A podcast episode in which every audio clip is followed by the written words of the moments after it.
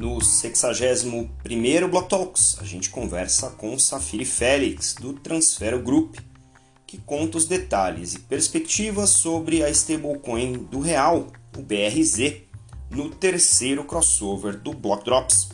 Eu sou Maurício Magaldi e esse é o Block Drops, o primeiro podcast em português sobre blockchain para negócios. Notícias que você ouve aqui não têm qualquer vínculo com o meu trabalho atual, não configuram nenhuma forma de patrocínio, propaganda ou incentivo para o consumo e têm o foco exclusivamente educacional para o mercado. Então, pessoal, eu estou aqui com o Safiri Félix, da Transfero, que vai contar para gente quem ele é e o que ele faz com blockchain. Safiri, prazer ter você aqui. Bem-vindo ao Block Talks.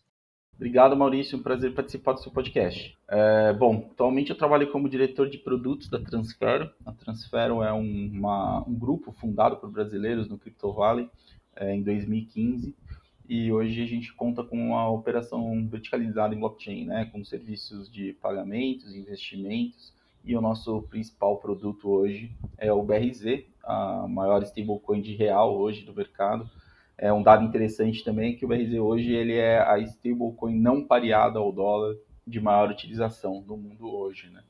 Então, acho que é um caso de uso interessante aí que a gente vai poder ter a oportunidade de debater ao longo da conversa. Muito bom. E como é que você chegou nessa história de, de blockchain, stablecoin, cripto? Como que, como que o blockchain surgiu na sua vida e como é que você foi parar aí na Transfer? Bom, vamos lá, a gente tem que voltar aí para 2012. Tava na minha casa, uma madrugada, assistindo a finada MTV. E o Ronaldo Lemos, né, que é um advogado super relevante, especialista em tecnologia até hoje, aí, participando muito do, do debate público, estava é, comentando sobre Bitcoin. Na época, o caso que, no caso da reportagem, era os problemas do WikiLeaks para receber as doações, né, logo depois daquela grande onda de vazamentos que eles fizeram naquele ano. E aí, o pano de fundo disso era o Bitcoin. E aí foi a primeira vez que eu tomei notícia desse sistema monetário controlado por software, né, baseado numa rede de pagamentos centralizada com alcance global, né. O que me interessou no primeiro momento foi a questão mais do aspecto monetário mesmo, né. Eu tenho é, formação em economia e em 2012 estava muito latente essas discussões, né, da, do que viria a ser o, o, o que hoje tá, se convenciona chamar de teoria monetária moderna, né, que é essa proposta de basicamente se ignorar todos os preceitos é, ditos ortodoxos de economia monetária, onde você tem que fazer uma política monetária como um instrumento ativo para conter a inflação, é, o que a teoria monetária moderna prega é um pouco diferente disso, né? De que você pode emitir moeda livremente e você faz os ajustes é, das eventuais distorções no ciclo econômico através da política fiscal. Então, isso foi se intensificando muito no mundo, né? A partir de 2008, nos Estados Unidos, principalmente, é, o, o, governo foi obrigado a, a, emitir muita moeda para salvar o sistema financeiro pós-crise do Lehman Brothers. E ali em 2012 isso estava muito latente, tava, era um período que a, a Europa estava enfrentando um problema de crise de dívida. Então, de, é, esse era o contexto da primeira vez que eu tomei contato com o Bitcoin. É, aí corre um pouco o tempo, assim, achei interessante, mas acho que como quase todo mundo, não te pega de primeira, né? É, passou ali um bom, alguns meses, e aí em 2013 eu já fiquei com aquilo no radar, foi quando eu de fato entrei para essa história, comprei meu primeiro Bitcoin ali, naquela primeiro super ciclo de alta, né? É, pra vocês terem uma ideia, 2013 o Bitcoin começou ali próximo a 15 dólares e chegou a testar 1.200 dólares pela primeira vez na história. É, ali operando pequeno, envolvido com outras atividades, mas em 2014 tem, acho que, na minha opinião, o evento que mudou tudo, né? É, eu tive na primeira conferência de Bitcoin do Brasil em Florianópolis, conheci as pessoas que estavam trabalhando com isso. É, e ali o mercado já tinha, apesar do preço ter recuado muito, né? Depois de bater os 1.200 ele voltou, ficou quase que o ano todo abaixo dos 200 dólares. Mas conhecendo as pessoas e entendendo um pouco mais do potencial dessa tecnologia, depois desse evento eu decidi empreender nesse mercado. É, acabei cofundando a Coinverse em 2014. É, a Coinverse tinha ali um modelo de negócio que hoje já tem várias empresas executando muito bem isso, é, não só no Brasil, mas no mundo, que é o conceito de Bitcoin Banking, né? Então a gente tinha uma plataforma onde o usuário podia comprar Bitcoin, é, só Bitcoin na época, né? É, sem um livro de ofertas, então uma experiência mais simples, você tinha o preço, você transferia os recursos, seu saldo era é, na totalidade convertido para Bitcoin, e aí a partir dali você poderia usar é, serviços financeiros básicos, né, como pagamento de boleto, é, recarga de celular, etc. Esse modelo andou, rodou relativamente bem, mas o mercado estava num outro momento, né? O Bitcoin caía ainda muito, uma imagem muito pesada, né? Propagada pela mídia não especializada. E aí é, o modelo teve um pouco de dificuldade para ganhar atração, mas mesmo assim ele acabou sendo adquirido no ano seguinte é, por hoje o grupo Stratum. E aí eu trabalhei lá por mais um ano e meio depois né, tocando essa fusão. Aí vamos correr um pouquinho aí, que a história ficar longa. É, depois desse período tive um, um período de muito aprendizado é, trabalhando na Consensus, né? Consensus, eu acho que até hoje aí é o principal blockchain studio do mundo. É, Para quem não tem é, conhecimento da Consensus, basicamente todas as ferramentas do ecossistema Ethereum consomem algum componente da Consensus, né? Se você tem um MetaMask instalado no seu computador ou no seu celular, você está consumindo um produto da Consensus. Se você escreveu um smart contract em Solidity, muito provavelmente você consumiu Ethereum e assim por diante, né? É um grande, uma grande software house. Tive prazer de trabalhar por quase dois anos na Consensus desenvolvendo o mercado aqui no Brasil, é, procurando é, oportunidades principalmente no mercado corporativo. E aí depois disso é, tive a oportunidade de investir aí em vários outros projetos. É uma experiência legal também na Bcrypto, né, que é a Associação Brasileira de Criptoeconomia, é, basicamente trabalhando nesse trabalho de interlocução junto aos reguladores, a mídia, mídia e, e, a sociedade como um todo, né? É, a gente iniciou lá atrás essas discussões sobre a regulação que agora tem andado com mais celeridade em Brasília, e aí desde janeiro na Transfero, tocando a expansão do BRZ e os outros produtos da casa. Poxa, que trajetória legal, cara. Fico muito feliz aí de poder receber você aqui no, no Block Talks e, e você poder dividir aí essa tua trajetória com os nossos ouvintes. Agora, conta um pouco pra gente, essa missão da Transfero, ela tem, ela tem uma relevância grande aí, né, em relação ao BRZ, é, até de, de criar uma, não vou dizer uma competição, que acho que isso não, não, é, não é esse o termo, mas criar uma alternativa, né, para quem quer é, fazer produtos e serviços é, no ambiente dos blockchains, mas usar uma moeda fiduciária como real, né, em, em paridade. Então, conta para mim qual que é a, a, a, grande proposta de valor da Transfero e como que os ouvintes, enfim, que estão interessados podem fazer uso, né, das, das ferramentas que vão aí ao redor do BRZ. Vamos lá, né? É, o BRZ, na nossa visão, ele é uma atualização do real, que hoje já é digital, né? É, o Pix é uma demonstração de sucesso aí de como o Banco Central vem implantando com êxito a sua política de gestão, ampliação, né, de, de utilização da tecnologia, enfim, tudo isso, né? A gente provavelmente no ano que vem também deve ver aí os primeiros testes com o real efetivamente digital, né? Já rodando numa infraestrutura de DLT. Por que, que o BRZ é uma atualização do real? Porque o real, apesar de ser digital, ele ainda está limitado às fronteiras do Brasil, né? O, o, o, real ele é o que a gente chama de non-deliverable forward, né? Nenhuma instituição financeira ao redor do mundo faz conciliação em reais, né? Então isso acaba fazendo com que o real, de certa forma, seja uma moeda marginalizada dentro do mercado global, né? É, o que, que, a gente entende também? O Brasil é um mercado super relevante, é uma das principais, é a próxima fronteira de crescimento dos, das plataformas globais de criptoativos, e por questões regulatórias, questões burocráticas, enfim, etc., nem sempre é interessante que essas empresas se instalem no Brasil para atender o público brasileiro. Então, a partir de uma opinião legal que a gente coletou com alguns escritórios de advocacia, a gente encontrou um caminho que seria a tokenização do real. Então, é, como é que funciona o BRZ, basicamente, né?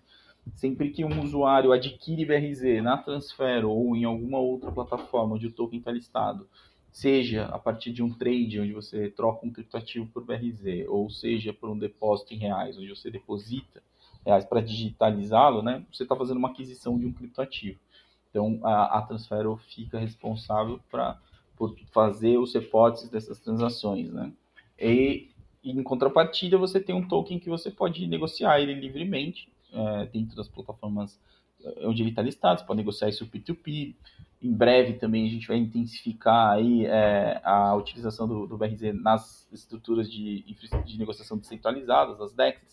Casos de DeFi também é, a gente já está monitorando para começar a atacar no ano que vem, para basicamente equiparar as possibilidades que hoje podem ser feitas com as formas de stablecoin em dólar a partir do real. Então, em linhas gerais, é mais ou menos isso sobre a RZ. E aí, além disso, a gente tem aí um pouco mais de um mês rodando a plataforma Transfero Cripto, é, Transfero Cripto com Y, que é uma solução simples para o mercado de varejo, onde a gente tem listado ali os principais pares de negociação, sem um livro de ofertas, né? Então, principalmente para quem está iniciando, se sente às vezes ali um pouco intimidado pelos candlesticks, aquela dinâmica ali do negociação frenética, né, entre os robôs de arbitragem na plataforma Transfer você tem uma é, solução mais amigável ali também com custos bem competitivos. Legal. E olhando para frente, né, você bem citou aí a agenda digital né, do nosso Banco Central do Brasil, aí, que é, o, que é um, é um, uh, um tema recorrente aqui no, no Block Talks. Como é que fica, na tua opinião, o mercado a partir do momento em que a gente começa a ter o Banco Central explorando de maneira prática o Real Digital. Eu tive lá contigo, então só para registrar aqui, a gente está fazendo aí esse crossover, né, entre o Block Drops e o Bloco Cripto, que é o podcast do Safiri, onde eu participei aí recentemente. A gente falou um pouco do Real Digital, mas agora quero ouvir você, né, aqui contando para os nossos ouvintes, é, qual que é a tua perspectiva em relação ao Real Digital e como que isso uh, vem a eu não sei que tipo de impactos você antevê em, uh, no mercado de stablecoins, em relação até o próprio BRZ que vocês têm operado é, pela Transfero. Como é que você vê o impacto da entrada do Real Digital? Eu sei que ano que vem é um ano de pilotos, mas olhando né, para a implementação mundo real, como é que você encara esse impacto? É, primeiro, a única certeza que eu tenho, e eu acho que você concorda comigo, é de que ele não vai ser um criptoativo, né? O criptoativo na concepção do que a gente entende hoje, né? Então, o real digital, dificilmente você vai ver ele listado no ADEX, ele diretamente interagindo com um protocolo de DeFi. Na prática, na minha visão, ele, o real digital nada mais é do que uma atualização do software onde o sistema financeiro brasileiro roda, né? É, mas as premissas de utilização vão continuar ainda é, diante do que é hoje é, as limitações dadas para o real. Acho que depois de algum tempo, talvez a gente consiga reverter essa questão do non-deliverable forward, né? E bancos internacionais passem a fazer conciliação em reais. Mas acho que ainda é pouco prematuro tirar qualquer tipo de conclusão desse tipo. É, pelo menos dentro do que o Banco Central anunciou, né? Ainda por hora os anúncios são bem genéricos, né? Eles anunciaram o lift, eu acho que também muito para se apresentar para o mercado e tentar esboçar ali alguns casos de uso. É, mas em linhas gerais é isso. Assim, eu entendo que o Real Digital vai ser uma atualização do, do software, então você vai ter ali conjunção com o Pix, um sistema financeiro mais eficiente, né? É, também com custos mais baixos do que o que a gente vê hoje dentro da infraestrutura atual. Agora, o, o papel disso versus as stablecoins, a nossa leitura é de que não, não são é, instrumentos que concorrem. Eu acho que as stablecoins continuarão sendo é, majoritariamente utilizadas no mercado de criptoativos, para negociação de criptoativos, porque elas foram concebidas e desenhadas para isso, né? É, é, o que permite que você tenha negociações 24 horas por dia, 7 dias por semana, é o que permite que esse mercado opere numa lógica própria de liquidez, né? É, você ter ferramentas de alavancagem, etc. Enfim, toda a infraestrutura de negociação de criptoativos hoje é muito baseada nas stablecoins, especialmente as stablecoins de dólar, né? Então a gente acredita que essa dinâmica deve se manter por pelo menos aí alguns bons anos e a gente tem uma leitura de que existem oportunidades de reproduzir esse modelo do BRZ no restante da América Latina, né? Isso é parte da agenda da Transfero para 2022. Muito bom. Não, você tem total razão, né? Há moedas pouco líquidas, né, não conversíveis no mercado tradicional, podem ganhar liquidez, como tudo que o cripto, né, as criptomoedas fizeram, que foi ampliar a possibilidade de você ter ativos, né, tokenização especialmente, né, de dar liquidez a ativos menos líquidos, a gente está vendo aí que é uma, é uma agenda importante para países onde a moeda ou a política monetária ela não é, é world class, né? Então acho que isso é um, é um bom ponto. Em relação à utilização do BRZ, você falou agora no DeFi, né? como é que, quais são os, os principais protocolos, se é que já existem alguns, utilizando uh, o BRZ como uma das pontas? Uh, a gente já tem isso uh, implementado. Eu tenho visto vários protocolos nascendo, inclusive no Brasil a gente tem pelo menos dois produtos de destaque que eu diria aí a Pods, né, do pessoal da Pods Finance, tem vários produtos de opções já trabalhando, obviamente, a ponta dólar. E também, ah, essa semana, a gente falou com o pessoal da Credix, que é, uma, é um protocolo de DeFi para empréstimos ah, de captação internacional, mas empréstimos para as grandes, é, para os neobanks e fintechs brasileiras aqui, para poder fazer uma ponta de captação mais barata e poder oferecer crédito mais barato localmente. É, você já tem alguns exemplos de alguns protocolos de DeFi que estão usando BRZ para fazer alguma das estruturas?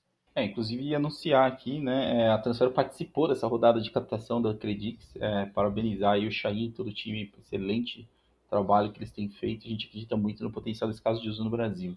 Então aí já fica um pouco de spoiler aí do que a gente pode esperar para daqui a algum tempo. É, o que, que a gente tem feito? Né? Nós temos monitorado é, esses protocolos, é, então ao longo de 2022 a gente vai começar a explorar DeFi com mais foco. Até então a gente ainda estava muito voltado para processar pagamentos, né? O BRZ é uma excelente solução para empresas internacionais processarem pagamentos no Brasil, porque elas conseguem fazer isso de uma forma muito simplificada numa infra 100% baseada é, em cripto, né? com formas dif diferentes de conciliação possíveis através dos serviços prestados pela Transfer. É, mas assim, acho que a gente tem muito apreço por RSK, né? Acho que a gente por natureza, somos é, tanto quanto bitcoiners dentro da casa, né? Apesar de a gente explorar todas as possibilidades dos demais protocolos, a gente tem um carinho especial pelo Bitcoin. E o RSK, que é uma, uma rede é, que se utiliza no protocolo do Bitcoin para rodar smart contracts, ainda não ganhou tanta tração quanto prometia lá atrás. Então a gente tem aí algumas possibilidades já mapeadas para operar em aplicações baseadas em RSK e a ideia é que a gente vá povoando aí os mais variados protocolos. Né? Hoje o RZ está listado no blockchain da Ethereum. É, a gente também tem uma, um volume relevante hoje na, no blockchain Solana. É, a gente também está na Stellar, na Algorand. Então, assim, a, a ideia é que a gente vá gradativamente ganhando território e possibilitando que não só operadores brasileiros, mas todo mundo tiver interesse em buscar oportunidades, seja de arbitragem, seja de negociação por simples, é, baseado no, em real, consiga fazer isso é, através da nossa, não da nossa infraestrutura, né? Porque o, o uma vez adquirido, ele passa a ser propriedade do dono do token, né? Mas que ele consiga tirar proveito, né, de todas as possibilidades que esses novos casos de uso têm trazido. Então, acho que 2022 aí a ideia é, e várias coisas aí estão em vias de serem viabilizadas é que a gente veja cada vez mais o BRZ sendo utilizado é, em DeFi. Legal. E você citou várias blockchains aí que vocês estão uh, distribuindo, né, o BRZ, eh, em várias blockchains. Como é que tem sido o processo de identificação uh, e adoção dessas blockchains uh, para poder diversificar né, a infraestrutura que vocês estão usando? Como é que vocês olham esse roadmap técnico, tecnológico, e como é que vocês tomam essas decisões de que blockchain é a próxima blockchain que vocês vão uh, incorporar aí a oferta do BRZ, se é que isso não é uma informação estratégica aí que você pode compartilhar com a gente. É, de certa forma é, mas assim, em linhas gerais hoje a gente ainda tem um volume muito concentrado na rede Ethereum, eu acho que todo mundo que interagiu com qualquer smart contract ao longo desse ano já entendeu basicamente qual é o grande gargalo, né, o custo alto das taxas de processamento. Então, é, tipo, o Ethereum não é uma escolha, ele é mandatório, você tem que estar lá, se você não está lá, você praticamente não é, não existe, né? Porque é onde você tem a maior interoperabilidade, não, né? Mas é, é o protocolo que tem o maior efeito de rede, né? Quando a gente fala em aplicações descentralizadas. E aí, em paralelo a isso, a gente já vinha trabalhando em Stellar, porque é uma rede muito eficiente, principalmente para processar pagamentos, né? Então, tem custos baixos, tem uma arquitetura ali bastante amigável para construir aplicações. E, também a gente teve uma entrada muito interessante na Stellar Labs. E Solana, porque a gente acredita que de todos os Ethereum Killers aí é quem está mais bem posicionado para esses casos de uso ligados a Play to Earn, NFTs, etc., pela escalabilidade, né? Então, é, o que a nossa leitura é que gradativamente esse volume vá migrando do Ethereum e se espalhando para outros protocolos. E alguns outros a gente ainda está numa fase mais embrionária, né? A gente listou lá, está começando a testar alguns casos de uso. É, então, assim, uma, uma, coisa que a gente está muito comprado é nessa visão de interoperabilidade, né? Eu acho que as, as aplicações de blockchain no futuro, é, esses arranjos de arquitetura ainda vão se desenvolver muito nos próximos anos e vai passar necessariamente por você ter ali o mínimo de fricção para você migrar de uma rede para outra, né? A gente é, tá para lançar uma breed onde o usuário possa trocar o BRZ dele entre essas várias chains onde o token está listado. Então, do ponto de vista técnico, foi essa nossa, vai ser esse o nosso primeiro lançamento. Existem, uh, pelo menos nos meus estudos, eu, eu, sei que existem várias maneiras de você definir uh, a paridade contra uma stablecoin, né? Você pode ter casos em que você tem instrumentos sintéticos ou você tem os depósitos correspondentes na moeda fiduciária correspondente, né, da, daquela stablecoin.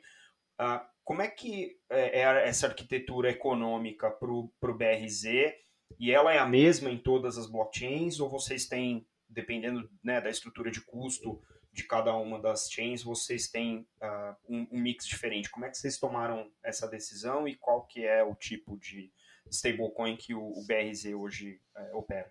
Perfeito. É, como a gente aposta no conceito de interoperabilidade, então a gente precisa garantir que o pote de liquidez possa servir da mesma maneira, independente de qual chain você está utilizando. Né?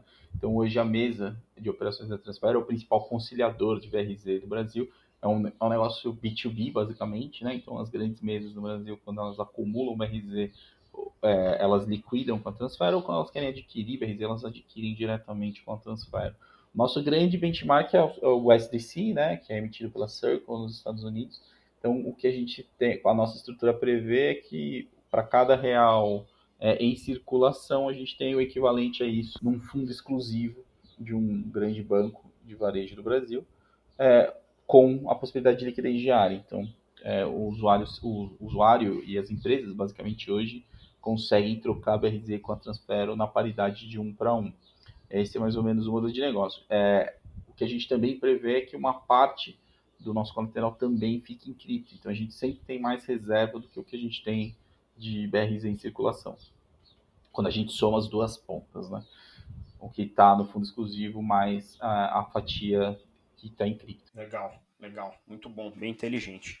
É, Safiri, olhando para. Eu sei que é uma sacanagem perguntar isso, eu, eu, sempre pergunto e às vezes vem umas não respostas, mas você é um cara que está com o dedo no pulso do mercado, talvez possa ajudar uh, né, o, o, público aqui a ter uma, uma visão né, do que vem pela frente, aí 3, 6, 12 meses talvez. O que, que vocês estão é, olhando na Transfer em termos de tendência no mercado e como é que vocês estão se preparando para poder capturar essas oportunidades?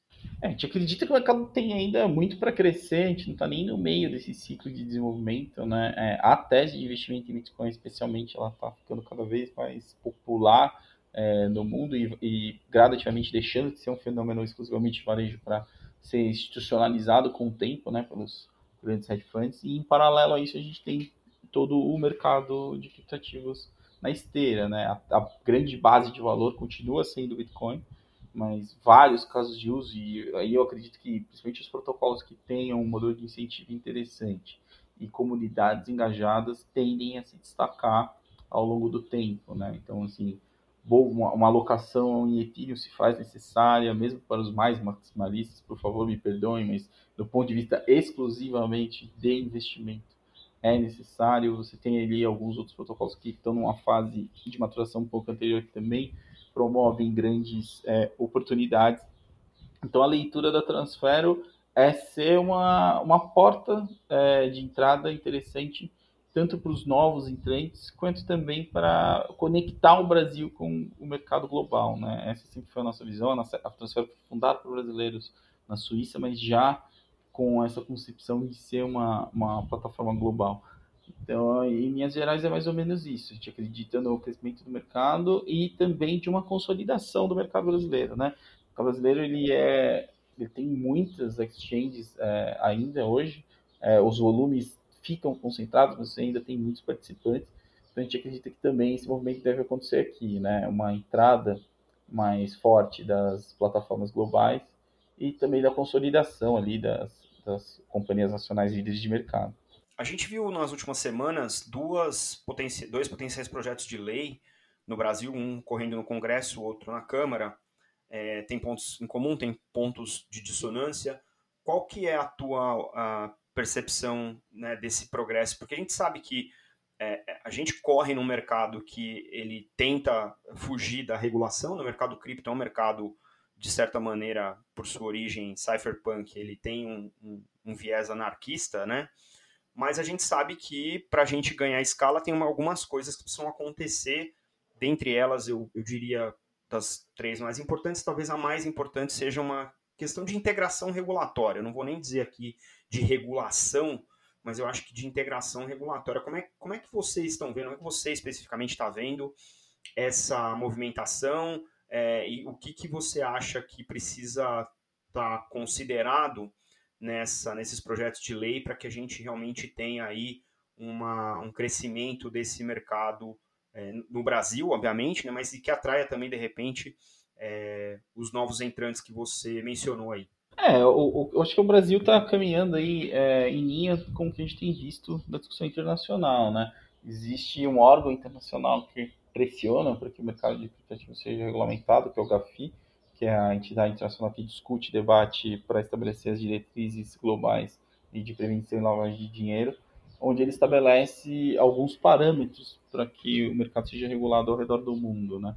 É, do projeto de lei que foi aprovado na Câmara e da discussão que está acontecendo no Senado, acho que o principal desdobramento é a delegação da atribuição ao Poder Executivo de qual deve ser o órgão que vai monitorar esse mercado.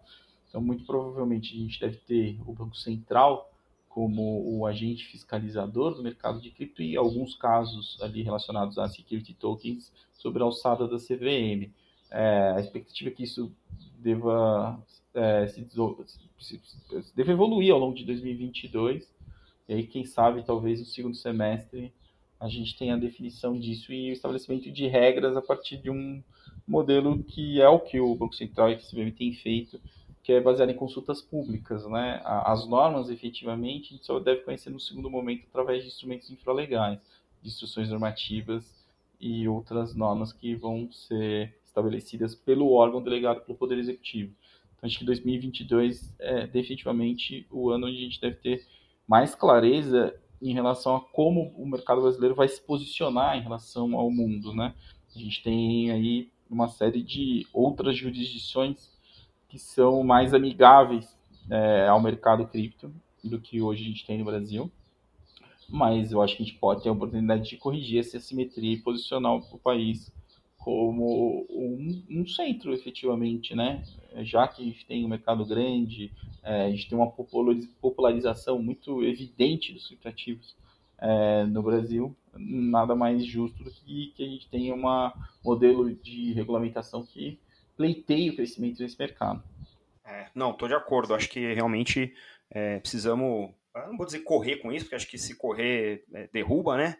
Mas vamos andar com, esse, com, esse, com esses projetos de maneira que a gente realmente fique competitivo. Eu acho que as questões jurisdicionais né, de legislação cripto vão ser importantes para uma competitividade né, nos próximos 5, 10 anos, para os países poderem competir nesse escopo digital aí. Eu acho que precisamos mover. O bom é que a gente tem um Banco Central que está engajado e é bastante respeitado lá fora, né? Então, acho que isso já é um, um passo na direção correta. Falta que a legislação realmente seja condutiva para esse, é, esse escopo aí. Muito legal. Cara, é, a gente, obviamente, não precisa aqui é, dizer o quanto que, que a Transfero é importante no ecossistema brasileiro. Você citou a Bcrypto também, que é uma, uma entidade né, do, do setor que que é, é super relevante. É, eu tenho feito essa pergunta mais recentemente para os entrevistados, vou fazer para você também e, e, vamos ver como é que como é que isso ecoa aí, né? O que, que na tua opinião, Safiri, a gente enquanto eu não vou dizer indústria, mas enquanto mercado, enquanto um movimento novo, né, dessa criptoeconomia, o que, que a gente precisa fazer do jeito certo para que a gente não acabe como a Web 2, né, que é uma web de concentração de poder econômico, social e, mais importantemente, informacional, né, é, nessa nossa economia da tal chamada Web3, que ainda não está bem definida, mas é como a gente tem chamado essa nova realidade cripto? Boa pergunta. É, eu acho que assim, a gente tem que tentar é, aproveitar de, desse momento de maior exposição do mercado de cripto para interagir com a sociedade, especialmente com os dispositivos de funding, mas tentando manter esse ethos de comunidade, né? Eu acho que de certa forma isso se perdeu, né? Se a gente olha para o Bitcoin, é, você tem a, ainda uma base de comunidade, mas já você não tem tanto, é, do ponto de vista de desenvolvimento do protocolo, né? Um dispositivo mais participativo, enquanto você vê isso em outras comunidades. Acho que até é natural pelo estágio de evolução, né? Então, acho que a gente tem que abrir um pouco o, a cabeça e entender que a gente está num ambiente de experimentação, né?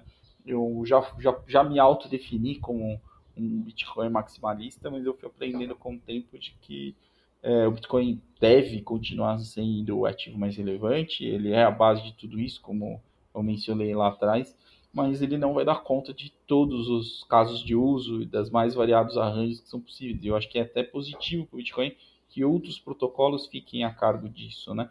Então, é, em resumo, não sei se eu respondo a sua pergunta, mas é participar desse ambiente de, experimentação, né? Manter é, a troca de ideias, eu, a gente aposta muito no, na ideia de interoperabilidade, né? Então, é, manter formas desse ecossistema continuar se autofinanciando para que a gente consiga ver aí um crescimento orgânico é, da indústria como um todo. É, não, legal, legal. Acho que a gente está num, num período na história da, da humanidade em que não vai ter mais inovação de maneira isolada, né? Inovação só vai vir mesmo da colaboração entre as grandes mentes do nosso tempo e, ao que tudo indica, também uh, baseado né, na vontade das comunidades. Aí estamos vendo o surgimento das, das chamadas DAOs, né, as Decentralized Autonomous Organizations, é, obviamente é, é, um movimento, um dos vários movimentos dentro do ambiente cripto que tem sido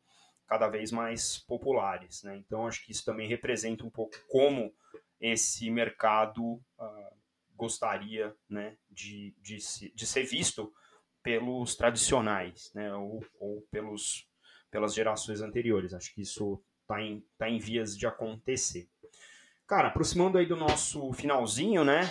Eu queria deixar espaço aí para você deixar suas considerações finais e aproveitar para te agradecer, né, por esse crossover aí. Fiquei muito feliz de ser convidado por ti para ir lá no Bloco Cripto é, e agradeço muito a tua participação aqui no Block Talks. É, você que é um cara que tem sido referência aí no mercado brasileiro já há algum tempo e é um prazer te receber e novamente as portas estão sempre abertas aí, Safiri, para você e para todo o pessoal da Transfero, sempre trazer as novidades aí. Obrigado de novo. Não, eu que agradeço, Maurício. Conte sempre comigo. É, se tiver algum tema aí que você queira debater, estou sempre à disposição. É, a mensagem que eu, que eu deixo é para as pessoas buscarem entender um pouco mais e se aprofundarem nas teses de investimento, né? Não caia na tentação de sair aí incluindo aí uma série de tokens no seu portfólio meramente por especulação ou porque alguém falou para você que aquilo tinha um potencial de valorização exponencial, né? Procure entender, porque eu acho que o aprendizado é o que vai perdurar no tempo, né? Pra, já que as, os criptativos entraram de vez, é, principalmente para os portfólios, né? É importante que você construa conhecimento de base para que você possa tomar suas decisões financeiras com mais autonomia e de maneira responsável. Então, acho que, em linhas gerais, é essa mensagem que eu deixo aí pro pessoal que acompanha o podcast. Muito bom, Safiri. Obrigado novamente. Boas festas aí para você e toda a família. Até uma próxima. Grande abraço. Tchau, tchau. Tchau, tchau, Maurício. Um abraço. Boas festas.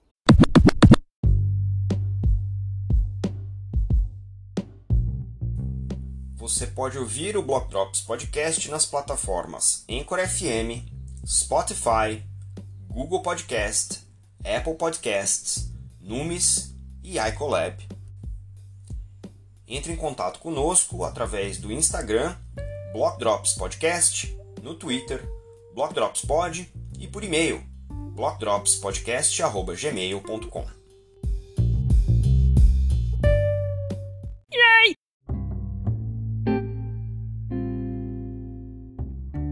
E o salve para o Safiri que trouxe tanta informação legal e grandes insights sobre stablecoins aqui para gente. A gente fica por aqui, até a próxima, tchau!